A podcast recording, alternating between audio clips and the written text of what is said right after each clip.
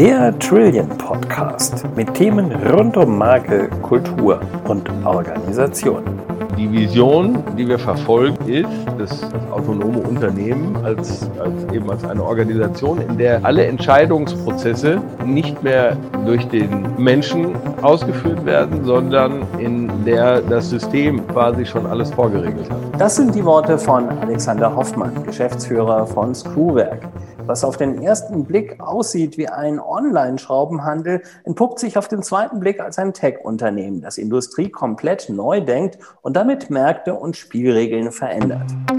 Hallo Alex, ich erinnere mich noch gut an meinen ersten Besuch bei euch. Screwwerk wurde im Focus-Ranking mit dem Titel Wachstumschampion 2018 ausgezeichnet. Ich stand bei euch vor der Tür und dachte mir, was erwartet mich hier? Hallo Joachim, erstmal vielen Dank, dass ich dabei sein darf und ähm, ich äh, kann mir schon denken, was du damals gedacht hast, als du bei uns vor der Tür standst. Meine Güte, warum äh, an die Wachstumschampions mit Schrauben? Und äh, das ist natürlich etwas, womit wir öfters zu kämpfen haben wenn man aus der Schraubenwelt kommt, ist das halt was anderes, als wenn man jetzt, sagen wir mal, Mode oder wenn man Produkte wie Amorelli verkauft. Wir sind nun mal äh, in einer Region groß geworden, in der äh, die äh, metallverarbeitende Industrie zu Hause ist. Und da kennen wir uns auch ein bisschen aus und so sind es die Schrauben geworden. Aber äh, schlussendlich ähm, sind wir ja ein Schraubenhändler. Aber äh, der Hintergrund von uns ist eigentlich, dass wir gerne Dinge machen und Dinge aufbauen, äh, das habe ich mit meinem Geschäftspartner, dem Heiko, da an der Stelle gemein. Wir haben auch schon sehr viele Dinge gemacht. Und ähm, so äh, ist ein Teil davon, sind die Schrauben geworden. Und dieses, dieses Sachen machen, ich würde sogar sagen, neue Sachen mit neuen Sachen machen, das ist so unser Ding und das ist auch das, wofür Schuhwerk schlussendlich dann doch steht und nicht nur für Schrauben. Und das qualifiziert uns an der Stelle sicherlich auch als Tech-Unternehmen. Lass uns die Screwwerk-Geschichte einfach mal von Anfang an zurückverfolgen. Was war denn seinerzeit eigentlich der Impuls, äh, Screwwerk zu gründen? Wie gesagt, haben wir viele Dinge gemacht, weil wir Freude daran haben. Wir haben mal einen Skateboard-Club gemacht, wir haben schon auch eine Zeitung zusammen gemacht, wir haben auch eine Klärschlammfirma gemacht. Also wir haben viele Dinge zusammen gemacht und wie gesagt, eine Sache waren die Schrauben. Ähm, äh, durch diesen Hintergrund äh, in der äh, metallverarbeitenden Industrie, der Heiko hat zu der Zeit auch in einer Schraubenfirma gearbeitet, sind uns die Mechanismen zumindest ansatzweise auch schon früh geläufig gewesen. Und was wir einfach gesehen haben, war dieser, dieser Engpass, was das Thema C-Teile bei den, äh, bei den Schrauben, der Engpass bei Kleinstmengen, bei kleinen Mengen. Und dass wir gesagt haben, Mensch, hier äh, neue Sachen mit neuen Sachen. Also wie können wir mit Technologie diesen Engpass adressieren? Wie können wir den eventuell auflösen? Und das haben wir einfach probiert und aus den vielen Sachen, die wir gemacht haben, war das sicherlich eine der besten und deswegen sind wir da auch heute entsprechend noch mit dabei. Wenn du sagst von Kleinstmengen, also wie ist das? Wenn ich eine bestimmte Schraube haben will, dann liefert die Industrie mir nur 100 oder wie muss ich mir das vorstellen? Ja, also die eine, eine Schraube hat mehrere Dimensionen, die ich unendlich miteinander multiplizieren kann. Das heißt, ich kann also selbst bei einer einzigen, bei einer Schraube kann ich äh, eine unendliche Vielfalt herstellen. Und ähm, jetzt kann ich natürlich zu einem Hersteller gehen und mir jede Schraube fertigen lassen, die ich haben will, aber muss dafür dann natürlich auch eine Mindestfertigungslosgröße dann aufrufen. Und da sprechen wir, ähm, sagen wir, sicherlich über mehrere hunderttausend äh, Stück. Mhm. Ähm, und wenn ich dann aber äh, einen Bedarf habe, der darunter liegt, vielleicht von mehreren hundert oder tausend oder auch nur zehn, äh, dann gehe ich klassischerweise zum Handel der dann in großen Mengen kauft und in kleinen Mengen verkauft. So die Theorie, aber auch der Handel kann natürlich nicht unendlich Sorten vorhalten. Und so hält der Handel eigentlich nur einen ganz kleinen äh, Teil der möglichen Varianten vor, nämlich die, die sich gut verkaufen. Aber eine durchgängige Verfügbarkeit äh, in kleinen Mengen äh, ist so gut wie gar nicht gegeben, auch wenn sich das sicherlich anders anfühlt, wenn man irgendwo in den Baumarkt rennt. Ja, und da habt ihr angesetzt und habt gesagt, wir machen äh, Mengen in kleinen, äh, Schrauben in kleinen Mengen verfügbar. Und äh, ja, wie ist es dann weitergegangen? Genau, also was wir, äh, was wir gesagt haben, ist, äh, ähm, dieses, dieses Problem der oder dieser Engpass der Verfügbarkeit bei Kleinstmengen, der gilt ja für ganz viele Teile. Der gilt auch für die Federn und für die Unterlegscheiben. Für das, was man so im Allgemeinen die äh, industriellen C-Teile nennt. Und ähm, wir sind dann reingegangen und haben gesagt, okay, äh, wenn man so einen, äh, so einen Engpass adressieren will, dann kann man das vielleicht nicht gleich für alles, sondern äh, man sucht sich erstmal eine lösbare Aus Aufgabe in diesem ganzen Kosmos. Das heißt, ich versuche das vielleicht nicht für alle C-Teile, äh, ich versuche es vielleicht auch nicht für die, äh, der nächste Schritt wäre dann die Befestigungstechnik oder ich versuche es auch nicht für die Schraube, sondern wir sind noch weiter runtergegangen. Wir haben uns eine Gewindeart rausgesucht, das war die Schraube für Kunststoffe. Da haben wir gesagt, das ist eine Größenordnung oder eine Komplexität, die können wir, die können wir handeln. Und dann äh, war der erste Schritt, dass wir gesagt haben, okay, wenn ich jetzt in diesem Bereich äh, einen Standard setzen würde, weil nur über Standardisierung glauben wir, diesen Engpass beheben zu können, äh, dann muss ich mir überlegen, was muss dieser Standard können oder was muss er dem, was muss er dem Kunden bieten. Und äh, wir haben ihn daraufhin entwickelt, einen Standard für Schrauben für Kunststoffe, der auf der einen Seite möglichst für jeden Bedarf eine Variante vorhalten soll, aber auf der anderen Seite äh, diese unendliche Variantenvielfalt so weit eingrenzt, dass man äh, das dann auch lagermäßig vorhalten kann. Ähm, so haben wir ein erstes Sortiment definiert, das hatte 8000 Sorten. Und äh, dann sind wir dann ganz analog sozusagen zum, zum Hersteller gegangen, mit dem wir sehr, sehr äh, eng bekannt und zusammengearbeitet haben äh, und haben gesagt, okay, äh, wir bestellen jetzt, vereinfacht gesagt, jede zweite Sorte, fertige uns 3000, 4000 Sorten davon. Darunter ist der Hersteller natürlich fast, ich will nicht sagen zusammengebrochen, aber das ist eine ganz unübliche Bestellung, weil es hier natürlich darum geht, eben diese, diese Vielfalt herzustellen. Und wir wollten ja von jeder Sorte nur möglichst wenig haben. Äh, das Ganze hat dann äh, über drei Jahre gedauert, aber hat zum ersten Mal dazu geführt, dass wir, dass wir eine durchgängige Verfügbarkeit wir haben uns da auf den Bereich der kleinen Schrauben konzentriert, ähm, eine durchgängige Verfügbarkeit für einen Schraubentyp hergestellt äh, haben, der unabhängig von seiner äh, Verkäuflichkeit ist. Das war eine große Wette, weil wir natürlich nicht wussten, ob die dann schlussendlich auch verkauft werden. Das heißt, anders als äh, andere Besteller an der Stelle mussten wir die Wette eingehen und eine Bestellung auslösen, ohne eine Kundenbestellung dahinter zu haben oder ohne, sagen wir mal, eine lange Bestellhistorie zu haben, die uns die Sicherheit gegeben hätte, dass das auch alles funktioniert. Das war unser, das war unser groß, erster großer Bett. Und ähm, das war an der Stelle bis dahin auch jetzt noch nicht besonders digital. Was denn äh, digital war, war, dass wir die Plattform, über die wir das verkaufen, den Online-Shop, dass wir und die dahinterhängende Logistik, dass wir das in einem regelbasierten System durchgängig automatisiert haben, sodass wir überhaupt in der Lage waren, auch solche Kleinstmengen wirtschaftlich online verkaufen zu können. Okay. Ähm, das heißt, wir hatten erst unser, unser, unseren Standard, dann haben wir den Standard äh, mit Verfügbarkeit äh, äh im Lager äh, ausgestattet, dann haben wir die, äh, dieses Lager über einen Online, über einen Online-Shop, sag ich mal, äh, für den Kunden erreichbar geschaltet und dann schlussendlich die Reichweitenerhöhung übers Internet, insbesondere sage ich mal über Suchmaschinen dann genutzt, damit derjenige, der einen ganz konkreten individuellen Bedarf an einer bestimmten Abmessung hat, uns auch finden kann. Und das hat dann so gut funktioniert, dass es dann äh, vom Start raus dann zu dieser, wie du gerade sagtest, zu diesem, zu diesem starken Wachstum geführt hat, was auch zu diesen Auszeichnungen geführt hat, und uns gezeigt hat, hier, hallo, wir sind hier auf dem richtigen Wege. Wir haben hier so eine Art Proof of Concept, auch wenn das nur in der Nische der Nische gerade stattgefunden hat. Und für uns äh, war das äh, also nicht das Ergebnis, dein Wachstumschampion, den wir jetzt auch über mehrere Jahre konnten wir da ja in den Listen auch mit dabei bleiben, sondern äh, der war für uns eher das Aus, der Auslöser dazu, an der Stelle weiterzumachen und das System vielleicht auch über die eine Schraube in weitere Schraube und dann auch vielleicht in C-Teile dann weiterzuentwickeln. Ein äh, wesentliches Element, du hast gesagt, ihr habt das in einen regelbasierten Prozess gebracht, ist ja auch das, was sich im Hintergrund äh, abspielt äh, auf der technischen Seite. Und äh, da gibt es eine Software, Graph heißt die, die einiges äh, abbildet und kann. Was macht genau diese Software? Der Graph ist eine graphenbasierte Datenbanksoftware, in der wir Informationen auf eine innovative Art organisieren können. So, das jetzt mal ganz abstrakt gesprochen. Es ist ein, äh, ein Werkzeug, äh, das der, der Heiko damals entwickelt hat und was den Ursprung auch für Screwwerk darstellt. Also wenn man, wenn jetzt hier das Werkzeug und der Anwend, also der, das Werkzeug Graph äh, und der Anwendungsfall Verfügbarkeit von Schrauben. Wenn man ja, nach Henne und Ei, da jetzt zuerst war, dann war wahrscheinlich eher der Graf da, weil das, äh, weil das das Werkzeug war, mit dem man, sag ich mal, in neue Geschäftsmodelle vorstoßen konnte. Und dann kam der Engpass, den wir uns damit ausgesucht haben. Aber der Graph erlaubt uns, komplexe Systeme zu modellieren. Und ein Unternehmen ist ein komplexes System. Und wenn wir uns Screwwerk angucken, ist das nicht einfach ein Schraubenhändler. Wir sind ja keine Schraubenfirma, sondern wir sind eine, in dem Sinne eine Tech-Firma, weil wir Screwwerk als eine Art regelbasiertes System aufgebaut haben, was dann schlussendlich im Graphen abgebildet wurde.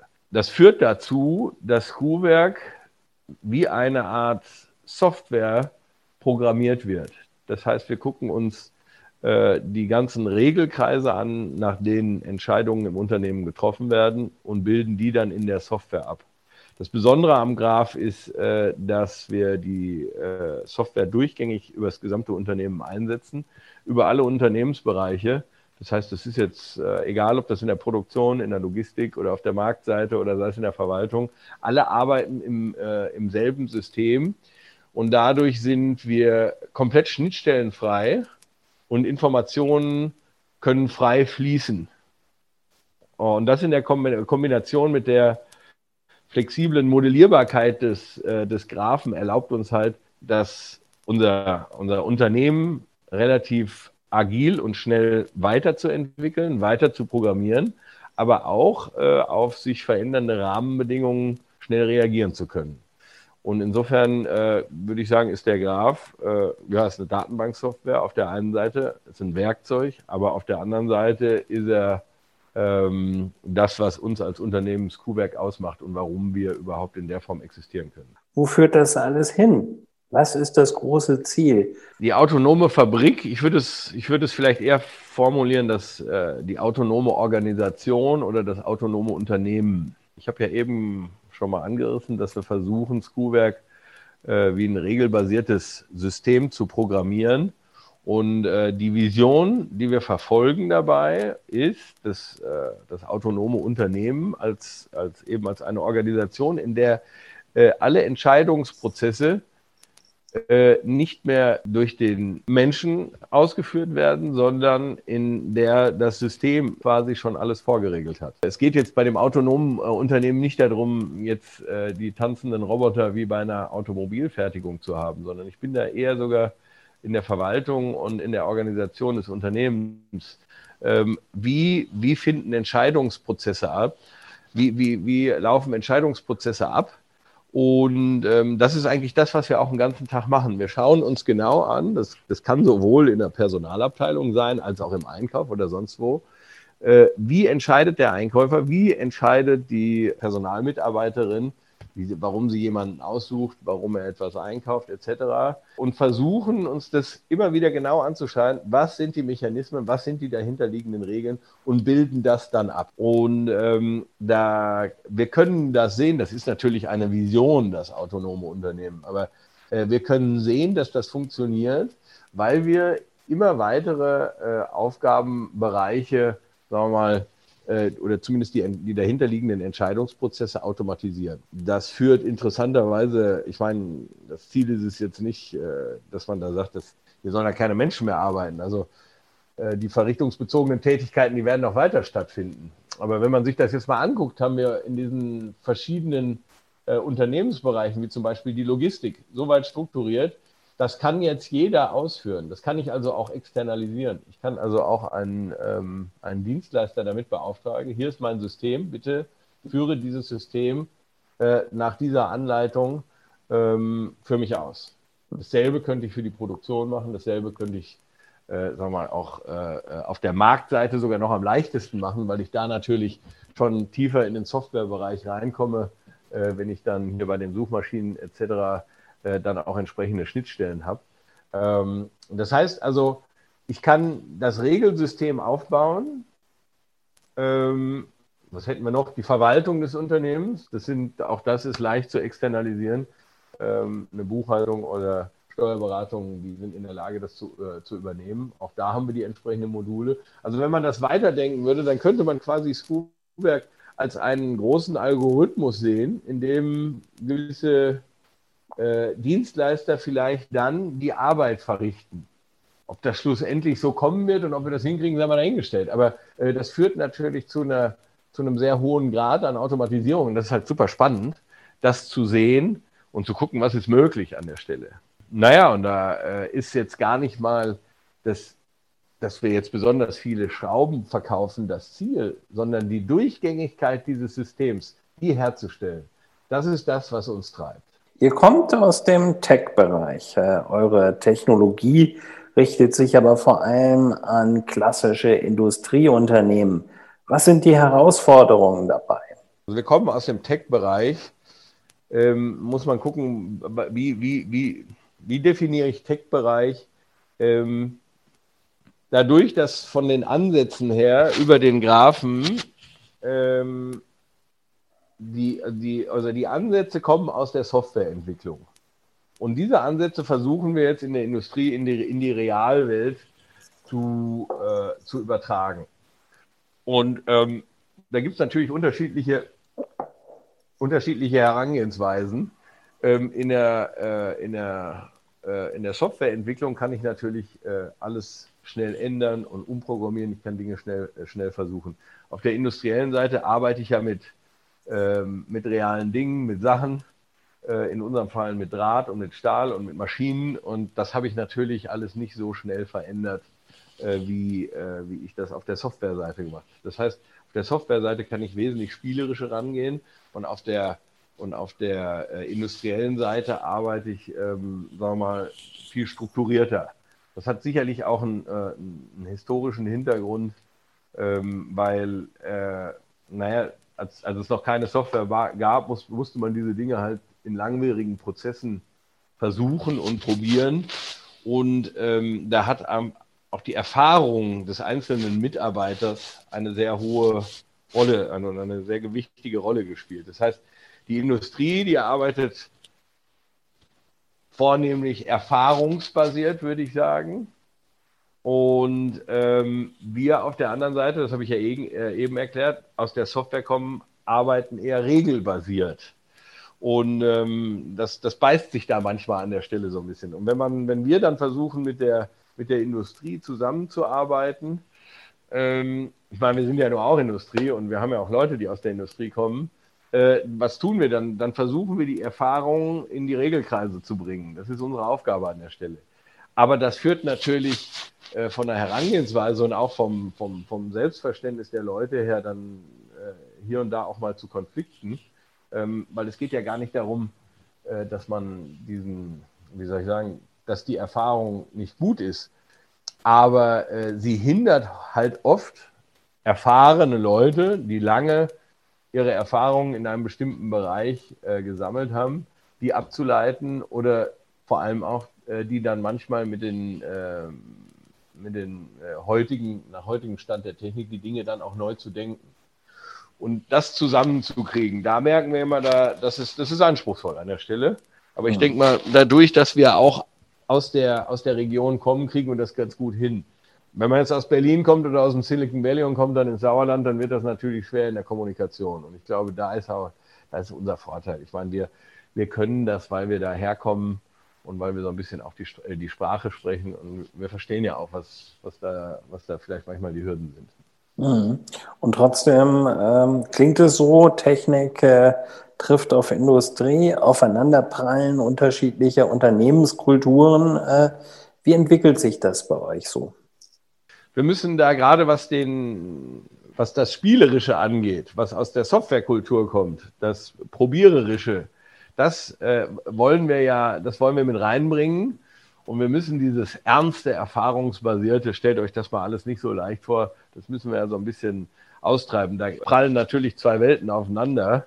Und äh, früher ging das sicherlich auch nicht so, aber wenn wir uns das heute anscha äh, anschauen, was, was die neuen Technologien alles möglich machen, also ich nenne das mal jetzt äh, Rapid Prototyping oder wie auch immer, dass man Dinge eben doch selbst in der Realfeld einfach mal so ausprobieren kann, weil dann äh, ich muss mir zum Beispiel, wenn ich jetzt an einem, an einem Produkt, an einem Gerät etwas ausprobieren will, dann musste ich mir dafür vielleicht früher eine Spritzgussform machen für den Kunststoff oder für das Metall oder sonst was.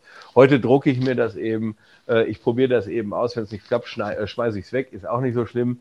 Und es ist ja ein Voranstochern. Also äh, ich muss zwar ein Ziel vor Augen haben, aber ich kenne den Weg noch nicht und da muss ich mich durchprobieren. Und das muss mir auch Spaß machen und allen drumherum auch Spaß machen. Und ähm, das, das äh, passt natürlich an der Stelle dann nicht so mit einer, mit einer Unternehmenskultur zusammen, in der die Dinge vorher alle minutiös geplant werden müssen. Aber das sind so, das würde ich sagen, das ist so der, die, die, die, die Essenz dieses Clashs. Ja? Das ist das Spielerische, Probiererische und der ja. Aufprall auf das Planerische. Wo geht die Reise hin? Werden Industrieunternehmen generell offener für Innovation, wie ihr sie bietet? Ja, das müssen sie ja zwangsweise. Das hat ja auch mit uns nichts zu tun. Ähm, in der mittelständisch geprägten Landschaft, die wir, in der wir uns da im Sauerland befinden, ähm, da sieht man ja auch, äh, der eine kommt besser damit zurecht, der andere kommt schlechter damit zurecht, äh, dass wir uns hier in einem Zustand permanenter Veränderung befinden. Und dieser, dieser Zustand permanenter Veränderung, der hat ja schon immer bestanden, der ist ja nicht neu. Also, äh, dass äh, eine, eine schumpetersche kreative Zerstörung stattfindet, von dem der Innovationen einbringt, das ist ja nichts Neues. Wobei äh, durch die Digitalisierung äh, vermutlich ähm, das nochmal ein ganz, eine ganz andere Größenordnung ist, als das vielleicht früher in den Jahren war. Also früher war das ja gut, wenn die, wenn die Unternehmen sich äh, auf Effizienz getrimmt, punktuell immer durch ihre, ähm, sagen wir mal, äh, ähm, wie soll ich sagen, lokalen Innovationen weiterentwickelt äh, haben, um, um neue, äh, also da sind Innovationen dafür benutzt worden, um effizienter zu werden. Heute mit der Digitalisierung äh, verändern sich die Dinge dann so stark, dass komplette Geschäftsmodelle über den Haufen geworfen werden und ähm, die Geschwindigkeit eine viel größere Rolle spielt jetzt als die Perfektion. Und ähm, da ja, da wird es wahrscheinlich im Vergleich zu früheren Zeiten noch einen viel größeren Grad an Fluktuation geben, was, sage ich mal, das Entstehen neuer und Verschwinden alter Unternehmen angeht, als das in der Vergangenheit war. Aber das wird alles immer mit so einem OO gesagt, weil das natürlich oft auch große Unternehmen sind, die verschwinden. Aber es entstehen ja auch neue. Ich meine, äh, aus Crewwerk-Sicht, was, äh, wir, wir sind jetzt hier im siebten Jahr und wir entwickeln uns gut. Und natürlich äh, hat jede Zeit ihre Herausforderungen, aber man kann sehen, es, es ist möglich, durchaus unsere industriellen Erfahrungen hier auch mit, ähm, mit den Möglichkeiten der Digitalisierung zu kombinieren. Und dann, das steht jedem offen. Äh, ob das dann alles in Deutschland stattfinden wird, da bin ich auch gespannt, weil äh, jeder hat heute Zugang zu allen Informationen, ob er in der Ukraine sitzt, in Indien oder in Deutschland. Und ähm, naja, Amazon schickt alles nach Hause, egal von wo. Und das ermöglicht jetzt natürlich auch äh, jetzt von der Technologie her an ganz unerwarteten Stellen, dass vielleicht neue Dinge entstehen. Vielleicht wird das so eine Art neue Industrialisierung, die aber viel flächendeckender ist und nicht mehr so, so äh, konzentriert auf bestimmte Regionen. Who knows? Aber ähm, das wird bestimmt eine ganz spannende Zeit.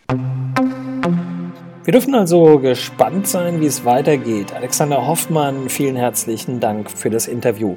Gern geschehen. Unser Podcast hat Sie inspiriert? Dann schreiben Sie uns oder lernen Sie uns persönlich kennen. Auf unserer Website trillion.com finden Sie alle Kontaktdaten. Bleiben Sie gesund, alles Gute und bis zum nächsten Mal.